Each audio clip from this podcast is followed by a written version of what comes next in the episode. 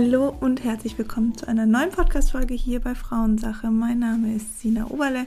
Ich bin Autorin und ähm, Zykluscoach und mein Anliegen ist es, Frauen mehr in ihre Weiblichkeit zu bringen und darf verkünden, dass das heute meine hundertste Folge ist. Also erstmal vielen Dank an euch da draußen, die bereits jede Folge von mir angehört haben und die mir bereits seit Beginn meines Podcasts Frauensache folgen. Danke, dass ihr meinen Weg begleitet, dass ihr meine Arbeit unterstützt und dass ihr einfach da seid.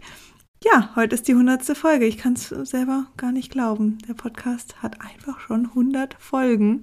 Jeden Mittwoch geht eine Folge live hier bei Frauensache und ich habe mir heute mal was ganz anderes überlegt, weil ich auch nicht richtig wusste, okay, was, welches Thema nehme ich jetzt zur hundertsten Folge? Muss ja schon was Besonderes sein. Und dann habe ich euch auf Instagram, auf meinem Profil sina.phyllis einfach gefragt, was glaubt ihr über mich? Also was sind eure Annahmen über mich? Und ihr habt ein paar witzige Sachen reingeschrieben und da möchte ich heute drauf eingehen. Es wird mit Sicherheit auch persönlicher als sonst. Ähm, ich freue mich drauf. Ich würde sagen, wir starten jetzt einfach mal. Also, ähm, die erste Frage beziehungsweise die erste Annahme, die hier jemand getroffen hat, war, du würdest niemals deine langen Haare abschneiden. Tatsächlich stimmt das. Ähm, ich habe schon immer lange Haare. Also ich hatte mal einen Kurzhaarschnitt, da war ich glaube zehn oder so. Aber seit, also wirklich seitdem ich so bewusst mit meinen Haaren umgehe, habe ich wirklich lange Haare. Und ähm, schneide sie immer mal wieder, dann sind sie wieder extrem lang, dann schneide ich wieder Spitzen. Aber ich bin wirklich jemand, die auch nicht gerne so alle vier oder acht Wochen zum Friseur geht. Mittlerweile habe ich meine Naturhaarfarbe rauswachsen lassen und mache mir nur noch so ein paar blonde Strähnchen. Ähm, und deswegen muss ich noch weniger zum Friseur, worüber ich sehr dankbar bin. Also ich bin auch nicht so ähm, ja, fleißig ähm, im, im Spitzenschneiden, deswegen wachsen die natürlich auch. Aber tatsächlich würde ich wahrscheinlich meine ha langen Haare nie abschneiden. Witzigerweise dachte ich immer, ich hatte immer so die Vorstellung, wenn ich mal Mama bin, habe ich einen Kurzhaarschnitt. Liegt wahrscheinlich daran, dass ich das bei ganz vielen Frauen sehe und bei meiner eigenen Mutter auch, weil die hat dann tatsächlich, die hatte auch längere Haare damals und als ich dann zur Welt kam, also das kenne ich halt von Bildern den Unterschied, hatte sie einfach ja ein ganz richtiger Kurzhaarschnitt, also wirklich bis zu den Ohren. Ähm, so habe ich mir es dann auch vorgestellt, aber nein, nichts für mich. Äh, die bleiben lang und ja, Genau, nächste Frage oder nächste Annahme. Bist sehr stark in dem, was du machst und möchtest unbedingt andere damit erreichen. Schön, dass das so bei euch ankommt. Ähm, sehr stark in dem, was ich mache. Hm, also vielleicht auch da, ne, also natürlich bin ich irgendwo stark und ich bin diszipliniert und ehrgeizig und wenn ich mir was in den Kopf setze, dann, dann möchte ich das auch ziemlich schnell erreichen. Ich denke, das ist auch ein Vorteil den ich habe und der mich auch dorthin gebracht hat, wo ich jetzt bin, auf das ich auch sehr stolz bin. Andererseits merke ich auch manchmal, dass ich dann zu krass bin. Also ich bin dann auch so ganz stark in der Kontrolle und ganz stark im Tun und Machen und Handeln. Und hier müssen wir noch und hier müssen wir noch und dabei vergesse ich ganz oft, was ich bereits alles eben schon erreicht habe und dass ich auch mal entspannen kann und dass ich auch mal einfach Dinge laufen lassen kann und eben nicht immer muss. Und mir fällt das immer ganz stark auf, jetzt seit meine Tochter auf der Welt ist, weil eben ich habe halt am Tag nur 100 Prozent und jetzt kam meine Tochter dazu und da muss ich natürlich meine Zeit anders verteilen. Und da habe ich das ganz stark gemerkt, dass ich eben nicht immer nur machen kann oder beziehungsweise, dass die Zeit mit meiner Tochter auch sehr ähm, hm, wie sage ich das jetzt am besten, also sehr viel ähm, Inputbedarf und sehr viel ähm, Wert vermittelt sozusagen für unsere Familie, für mich, für meine Tochter. Und ich hatte immer so den Gedanken, okay, du musst im Job noch mehr leisten, du musst hier noch und hier noch. Und das bin ich jetzt so in den letzten Monaten wirklich am Ablegen, weil das wird mir zu viel und ich merke einfach, dass ich, dass ich mir selber so einen starken Druck mache, und da halt wirklich gar nicht mehr hinterherkomme. Das heißt, ich habe einfach manchmal das Gefühl, ich renne meinem Leben hinterher und schaffe alles gar nicht, was ich mir so vornehme. Und dabei muss uns dann immer bewusst sein, wir sind das ja selber, die uns so unter Druck setzen. Also einfach den Druck versuchen, so ein bisschen runterzunehmen und zu sagen, es ist auch gut, wenn man mal nichts tut. Und das ähm, bin ich selber, ja, noch am Üben, aber es wird immer, immer besser. Ähm, ich habe auch hier an dieser Stelle ganz viele tolle ähm, ja, Annahmen oder ähm, Worte über mich bekommen von euch. Zum Beispiel wie, du bist einfach super inspirierend, ähm, ich liebe deinen Content, ähm, du äh, bist eine absolute Macherin und und und oder du bist wunderbar, steht hier noch und das ist natürlich mega schön. Also an dieser Stelle danke. Und ähm, ich glaube, würde ich das Feedback so von euch nicht bekommen, ähm, hätte ich wahrscheinlich auch nicht immer so viel Spaß an meiner Arbeit. Also klar, man lebt natürlich auch irgendwo von Feedback, auch wenn man sich nicht immer so viel draus machen sollte. Und ich habe mal gelesen, nehme nur Feedback an von Menschen, die du auch um Rat fragen würdest. Aber natürlich ist es super, super schön zu hören, dass meine Arbeit bei euch ankommt und dass ich euch auf irgendeine Art inspirieren oder auch motivieren kann. Also danke an dieser Stelle. Dann kam hier noch ähm, eine Annahme, dass ich gerne bastel. Tatsächlich ja, und ich freue mich auch schon sehr drauf, wenn meine Tochter dann auch mitbastelt.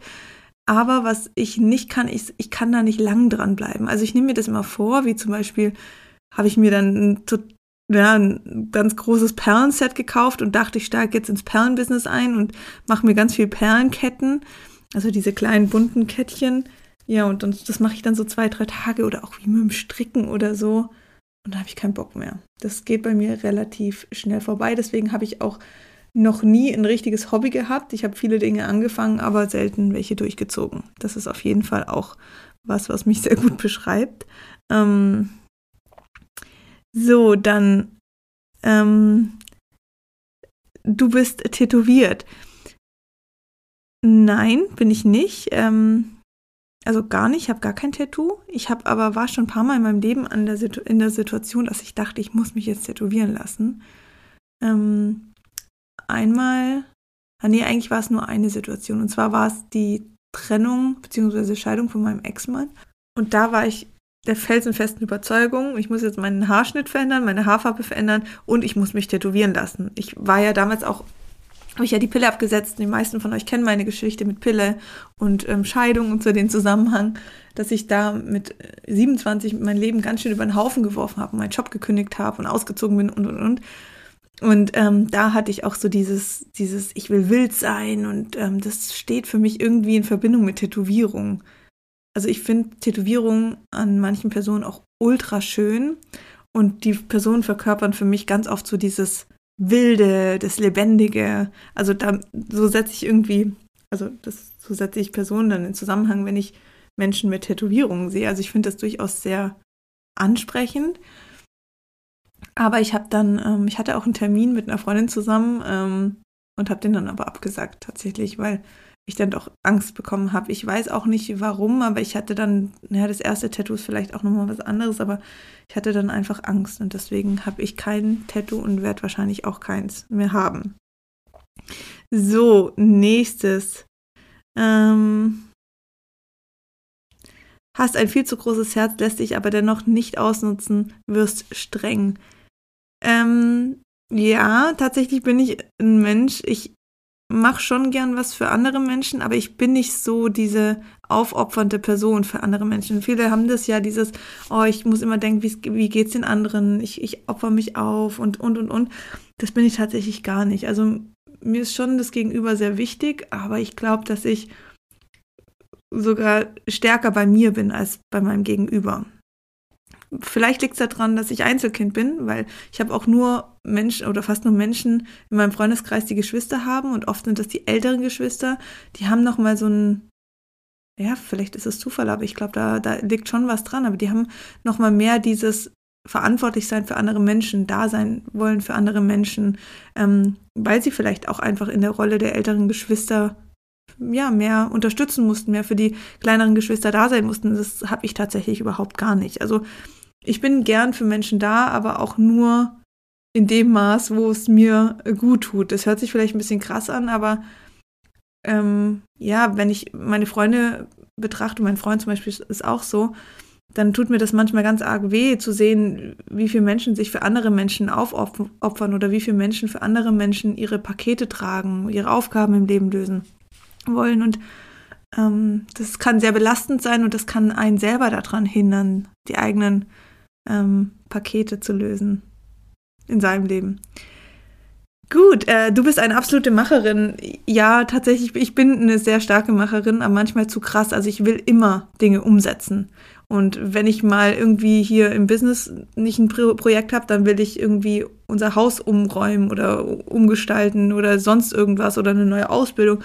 Ich bin da sehr umtrieben. Also natürlich pusht mich das zu einem Stück weit und natürlich ist das auch das, ja, bin ich auch da jetzt, wo ich bin, worüber ich wirklich sehr happy bin was ich jetzt, also jetzt auch schon mit, mit meinem dritten Buch und zwei Online-Kursen und Pau Pau und und und, da bin ich auch sehr stolz drauf, aber ich vergesse das manchmal, was ich schon alles erreicht habe und ähm, denke dann, ich kann noch mehr. Und das ist natürlich das Thema an, an einer Macherin auch oft und was ich auch gar nicht kann oder gar nicht bin, ist, ich bin nicht so gut im, im Tracking beziehungsweise im Controlling. Das heißt, ich hau was raus und dann lasse ich das laufen und bin gedanklich schon wieder beim nächsten. Es wäre aber manchmal klüger bei gewissen Sachen, also gerade auch im beruflichen, Dinge halt einfach mehrmals zu, zu begutachten, zu schauen, wie läuft es draußen, was kann ich optimieren und bei einer Sache eher tiefer zu bleiben und nicht eben so breit gefächert alles rauszuhauen. Ich glaube, es gibt Vor- und Nachteile dazu.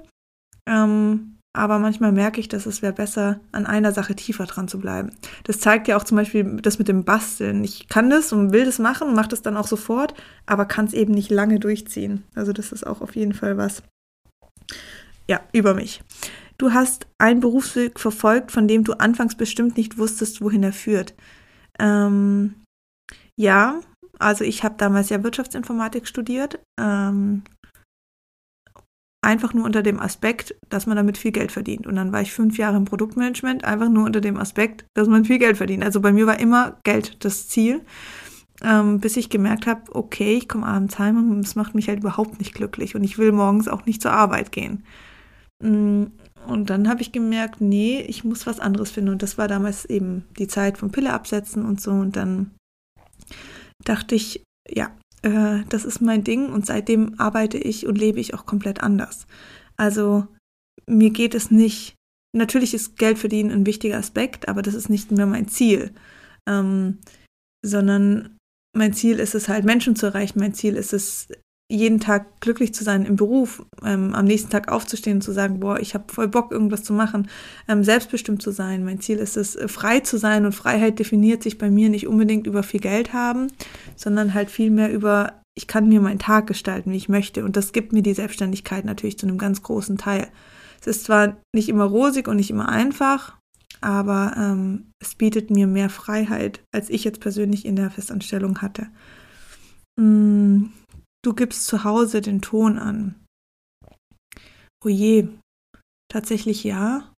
Tatsächlich mag ich das aber auch gar nicht an mir. Und da sind wir nochmal beim Thema weibliche und männliche Energie. Also ähm, für mich ist jetzt nicht irgendwie, der Mann muss den Ton zu Hause angeben und dann lebt er seine männliche Energie und ich äh, bin hörig und lebe dann durch meine weibliche Energie. Also das ist überhaupt nicht das, was ich denke.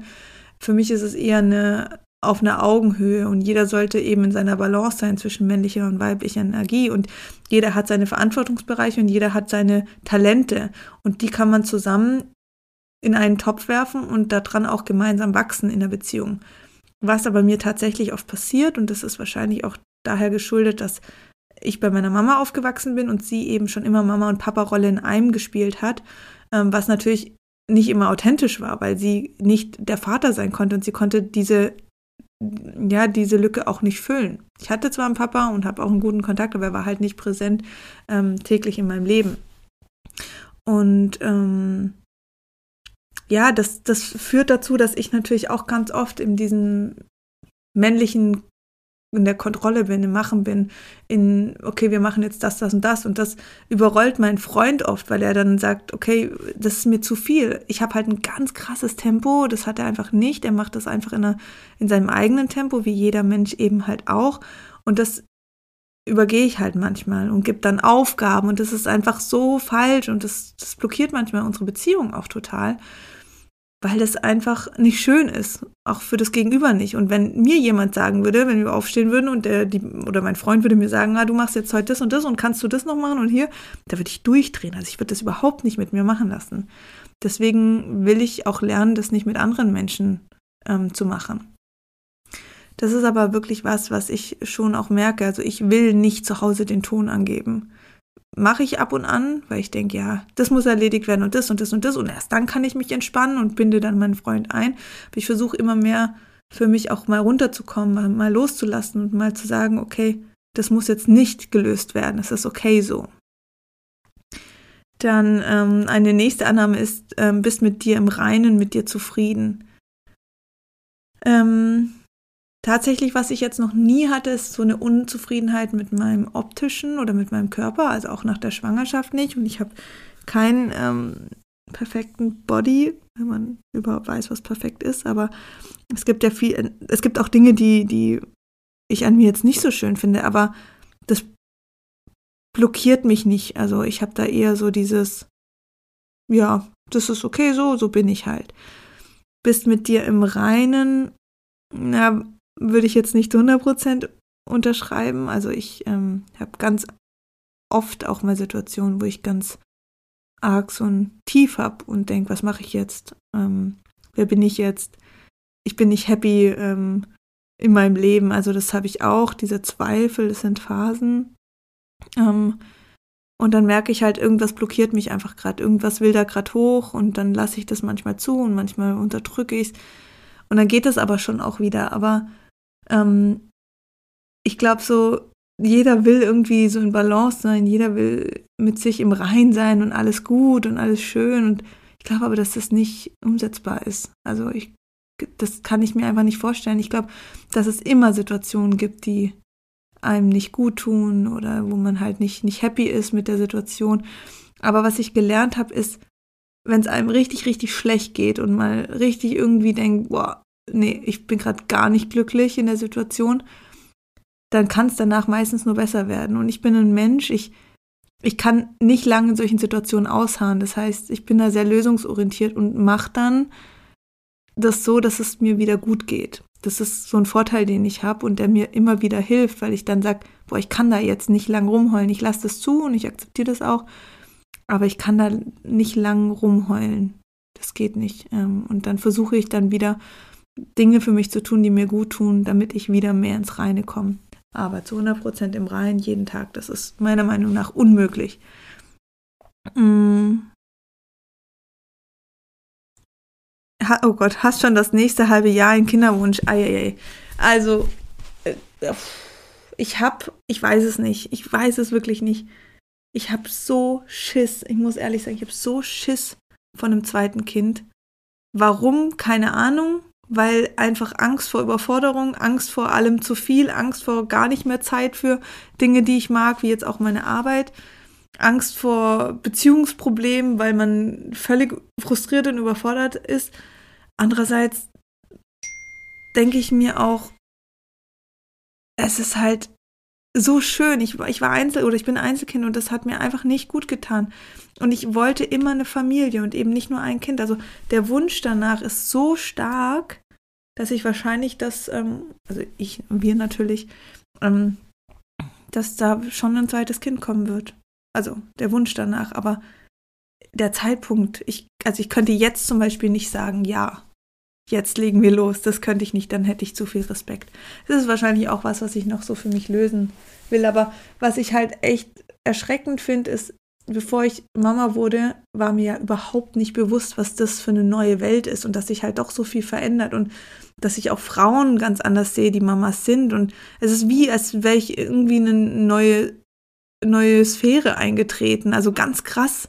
Ganz krass. Und ich habe halt das Gefühl, ich brauche immer jemand, der mir sagt, hey, das packst du schon. Oder hey, das ist, ist gar nicht so, so krass. Und ich warte immer auf die, diese Freundin, die zwei Kinder hat und mir das sagt. Aber oft habe ich halt auch das Gefühl, jeder erlebt es halt anders und jeder hat eine andere ähm, Toleranzgrenze und ein Verständnis von Frustration und vor allen Dingen sind auch ganz viele Mamas einfach nicht ehrlich zueinander. Dann hört man Sätze wie das zweite Kind läuft nebenbei, dann hört man Sätze wie ähm, eins ist wie keins und also lauter so Sachen und du denkst, ja, du musst es doch auch hinkriegen, aber ich habe da einfach im Moment noch sehr, sehr viel Respekt und ich ziehe meinen Hut vor Frauen, die allgemein Kinder haben.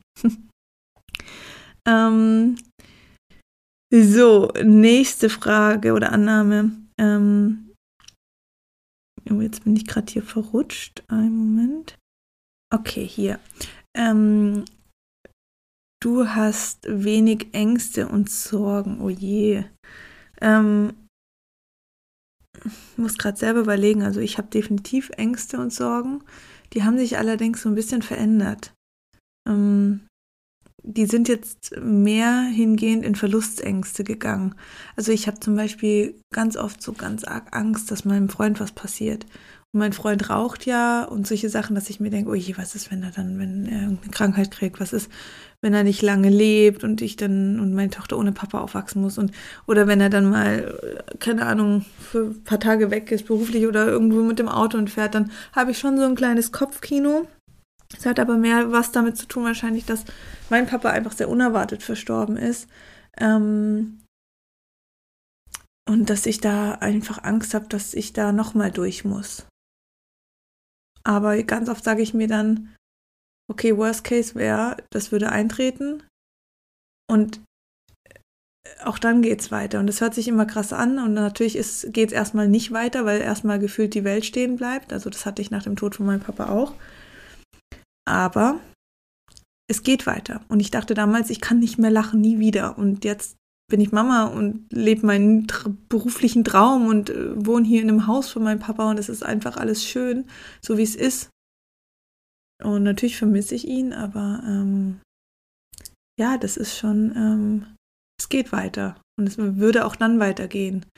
Und manche Dinge passieren und müssen passieren, auch wenn wir sie dann erstmal nicht verstehen, aber die müssen passieren. Und wenn das der Fall sein sollte, dann ist das so. Aber ich versuche mir natürlich dann auch immer wieder, mich rauszuholen und mich nicht zu stark in diesen Gedanken reinzufuchsen, weil ich spüre das dann gefühlt mit jeder Zelle, so ein Gedanken. Und das, das tut mir schon ganz schön weh. Genau, das ist, also ich habe auf jeden Fall Ängste und Sorgen. Aber ich würde sagen, nicht mehr so krass wie noch vor ein paar Jahren. Da war ich viel stärker dominiert von Ängsten, hat mich viel mehr klein gemacht und meinen Weg unterbrochen oder eben bin meinen, meinen mutigen Weg nicht gegangen, ähm, weil ich gedacht habe, kannst du das? Also ich gebe nicht mehr so viel auf die Meinung anderer. Tatsächlich auch erst seit ich Mama bin. Das hat sich einfach verschoben, ganz von alleine. Finde ich auch krass, wie sich manche Sorgen und Ängste einfach von alleine verändern, ohne dass man aktiv was dagegen tun muss.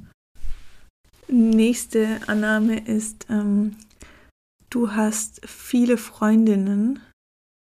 Nee, das stimmt gar nicht. Also ich habe tatsächlich nicht viele Freundinnen.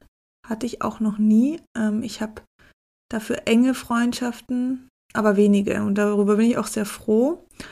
Aber ich habe auch diese Situation, dass ich manchmal da sitze und denke, keiner hat Zeit für mich. Wen habe ich überhaupt? Wenn dann andere Bekannte oder so sagen, oh, wir treffen uns heute mit denen und machen das und das und das und hier kommt wieder jemand. Und da. Es gibt ja so Menschen, die sind immer unterwegs und die haben immer Leute bei sich. Und es war immer so ein Wunsch, aber ich habe diese Menschen nicht, die andauernd vorbeikommen oder mit denen ich andauernd unterwegs bin.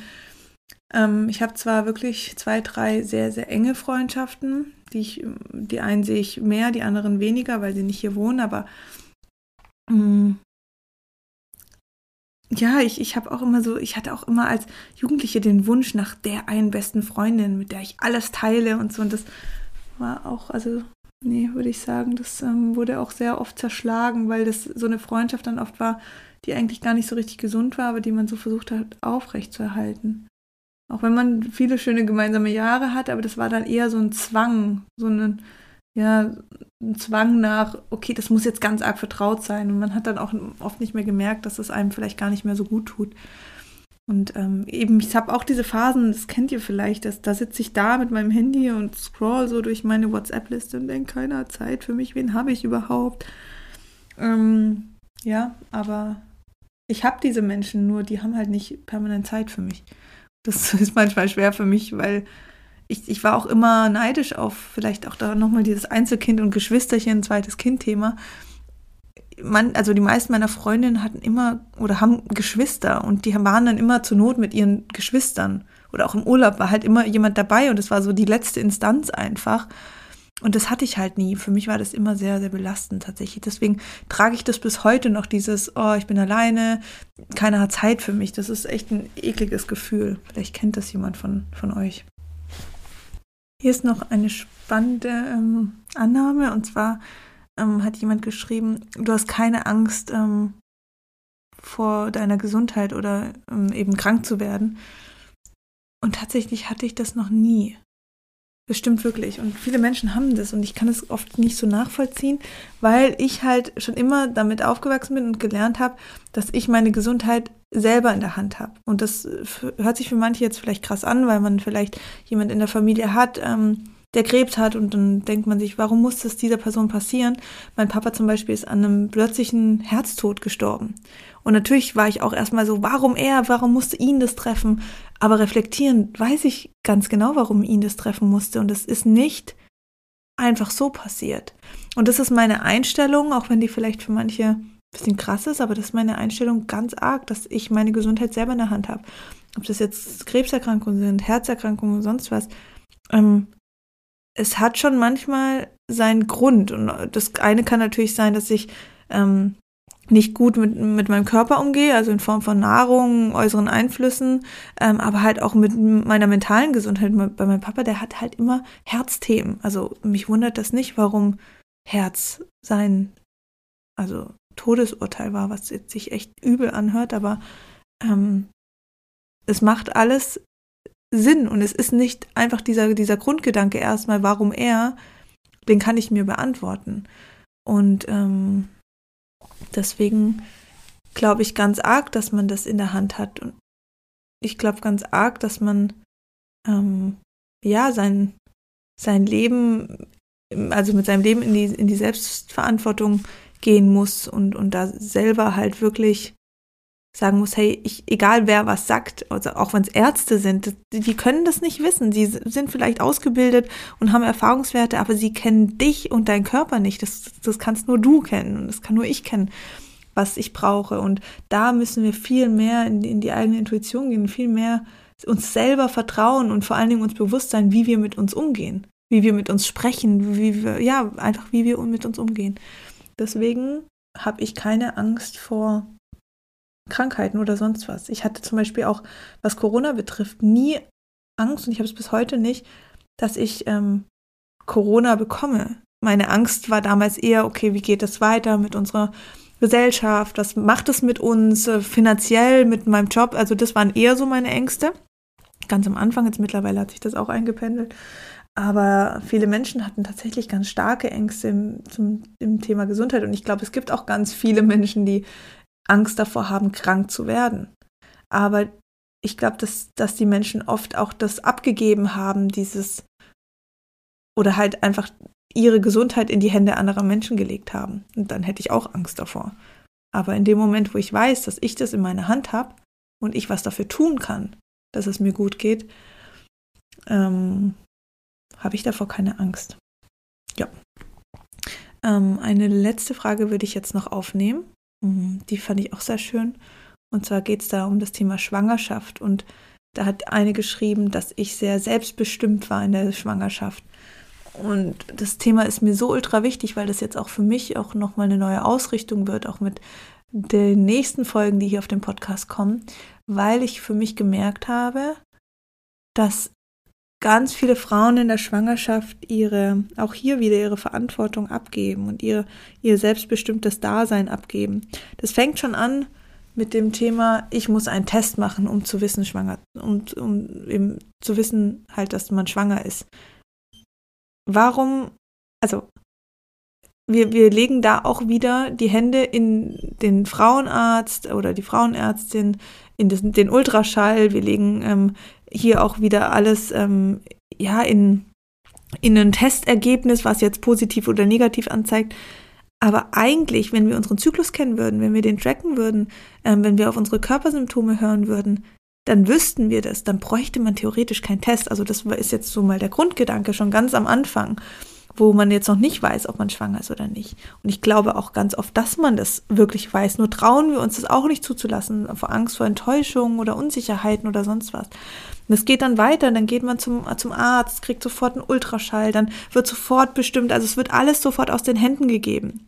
Ähm, wir wollen immer einen Ultraschall haben, weil wir immer sehen wollen, ist alles gut. Ich hatte auch am, beim ersten Mal, konnte ich nicht auf den Ultraschall gucken, weil ich Angst hatte, dass, dass irgendwas nicht stimmt und ich das dann sehe, sondern ich musste die Augen zumachen Und dann erst, als die Frauenärztin gesagt hat, ja, passt alles, dann konnte ich hingucken. Und dann dachte ich auch, Sina, nein, das ist dein Körper, das ist dein Kind. Du, du weißt, ob's, ob's, ob alles gut ist oder nicht. Und spür da mehr in dich rein. Und das habe ich dann die Schwangerschaft durchgezogen. Also ich hatte ganz viele Situationen, die mich irgendwie von meinem Weg der, selbstbestimmten Schwangerschaft und Geburt hätten abbringen können. Aber ich habe das nicht zugelassen und das ging dann weiter mit Nahrungsergänzungsmittel nehmen. Das wird dir sofort gesagt, nimm Folsäure, nimm Jod, ähm, nimm Eisen, nimm Magnesium und, und, und. Und davor hat es nie jemand gesagt und davor war es so Nahrungsergänzungsmittel, hm, nee, mm, mm. aber in der Schwangerschaft muss man plötzlich supplementieren und das wird einem richtig Angst gemacht, wenn du keine Folsäure nimmst, dann kann das Kind mit offenem Rücken geboren werden. Und es gibt so viele Kinder, denen das passiert. Und und und, das sind nur Ängste, es wird so viel mit Ängsten gespielt. Und du musst ähm, die äh, Diagnostik machen, du musst das ähm, über dein Kind erfahren, du musst hier ein Blutergebnis machen, du musst hier einen Zuckertest machen, ähm, um das auszuschließen. Du bist ständig nur am Kontrollieren. Ständig wird dir gesagt, okay, dein Kind ist im Optimalmaß ähm, von Größe und Gewicht. Dein Kind hat ähm, hier, oh je, jetzt ist es nicht im Optimalmaß, hier sollte es schon weiter sein und hier sollte es und und und. Und das ist so belastend, wirklich, das ist so belastend, weil du nonstop in der Kontrolle bist und zwar sagt dir jemand anderes, ja, dein Kind ist im Normbereich und dann gehst du heim und denkst, okay, Gott sei Dank. Wenn es aber mal nicht so sein sollte und es sind alles nur ähm, Analysen, das, das sind alles nur Berechnungen, auch der errechnete Entbindungstermin. Wir halten uns so darauf auf und haben Angst, wenn wir zwei, drei Tage drüber sind oder so, dass das nicht, äh, ja, dass da was nicht stimmt oder werden sofort dann, oh, Einleitung hier, das musst du machen, das. Aber hey, das ist auch diese Errechnung ist nur auf Basis auf einem Algorithmus, der mal irgend, von irgendjemand bestimmt wurde. Und diese, dieser Algorithmus, diese Berechnung ist in jedem Land unterschiedlich. Also das, das ist auch ein ganz wichtiger Punkt. Aber das, das geben wir alles ab und da verlieren wir uns dann ganz arg. Und ich, mich wundert es nicht, dass so viele Frauen Beschwerden haben, so viele Frauen, weil sie, auch in der Geburt, ähm, dass die Kaiserschnittrate so hoch ist, weil sie auch in eine Geburt reingehen, oftmals, und denken, der Arzt und die Hebamme ist ja da. Aber das ist genau das Falsche. Du und dein Baby, ihr regelt das, ihr müsst es machen. Und das ist auch der richtige Weg. Andere können unterstützen, wie dein Partner oder eine Hebamme, wenn du sie brauchst. Aber sonst bist du das, die Person, die das in der Hand hat. Und das ähm, ist mir so oft begegnet und ich habe ich hab ja den, ähm, also meine Blutgruppe ist ähm, Resus negativ, das bedeutet, ähm, also ich versuche es jetzt nicht alles ausführlich zu erklären. Es gibt auch ein Highlight dazu auf meinem Instagram-Kanal.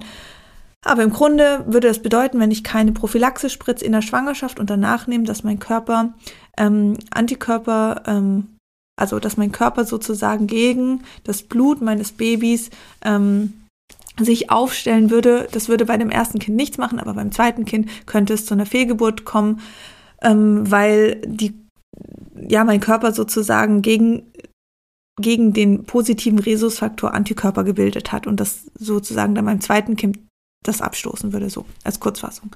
Ähm, und dann heißt es, okay, Prophylaxespritze. Es wurde nie, nie getestet, also so die Information, was ist mein Freund für eine Blutgruppe, was hat das Baby für eine Blutgruppe. Jetzt mittlerweile wird es von den Krankenkassen bezahlt, bei meiner Schwangerschaft noch nicht. Aber ich habe mich dann selber einfach reingelesen, habe geguckt, okay, was kann passieren, was ist das überhaupt für eine Pro Prophylaxespritze? Und das sind halt Antikörper von anderen Menschen. Also es ist eigentlich wie eine Impfung. Also es ist auch nicht einfach irgendwas. Und auch das wird so oft verharmlost, aber wer weiß das schon? Und dann ähm, ja, war das jetzt für mich einfach ganz wichtig, da reinzugehen. Und dann habe ich das Blut ähm, über mein Blut vom Baby bestimmt und dann wurde, es hat sich herausgestellt, okay, ähm, meine Tochter ist auch Rhesus-negativ, das heißt, es ist keine Gefahr, auch fürs zweite Kind nicht. So, und dann hatte ich das Thema mit der Prophylaxespritze einfach nicht. Es war nur ein Beispiel. So viele Beispiele hatte ich ganz viele, auch jetzt mit der Hausgeburt und ähm, etc. Aber da gibt's ja auch Folgen dazu. Ähm, ja, also ich kann es euch sagen, bleibt bei euch, bleibt bei eurer Intuition. Die Schwangerschaft ist so ein krasser Prozess und es, der Körper sagt uns so viel und bleibt da wirklich bei euch. Ihr dürft euch Unterstützung holen, wenn ihr euch nicht sicher seid, aber sonst bleibt bei euch und lasst euch nicht beeinflussen.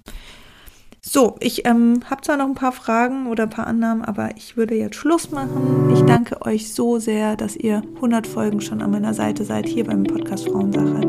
Ich freue mich auf die nächsten 100 Folgen und noch viele mehr und wünsche euch eine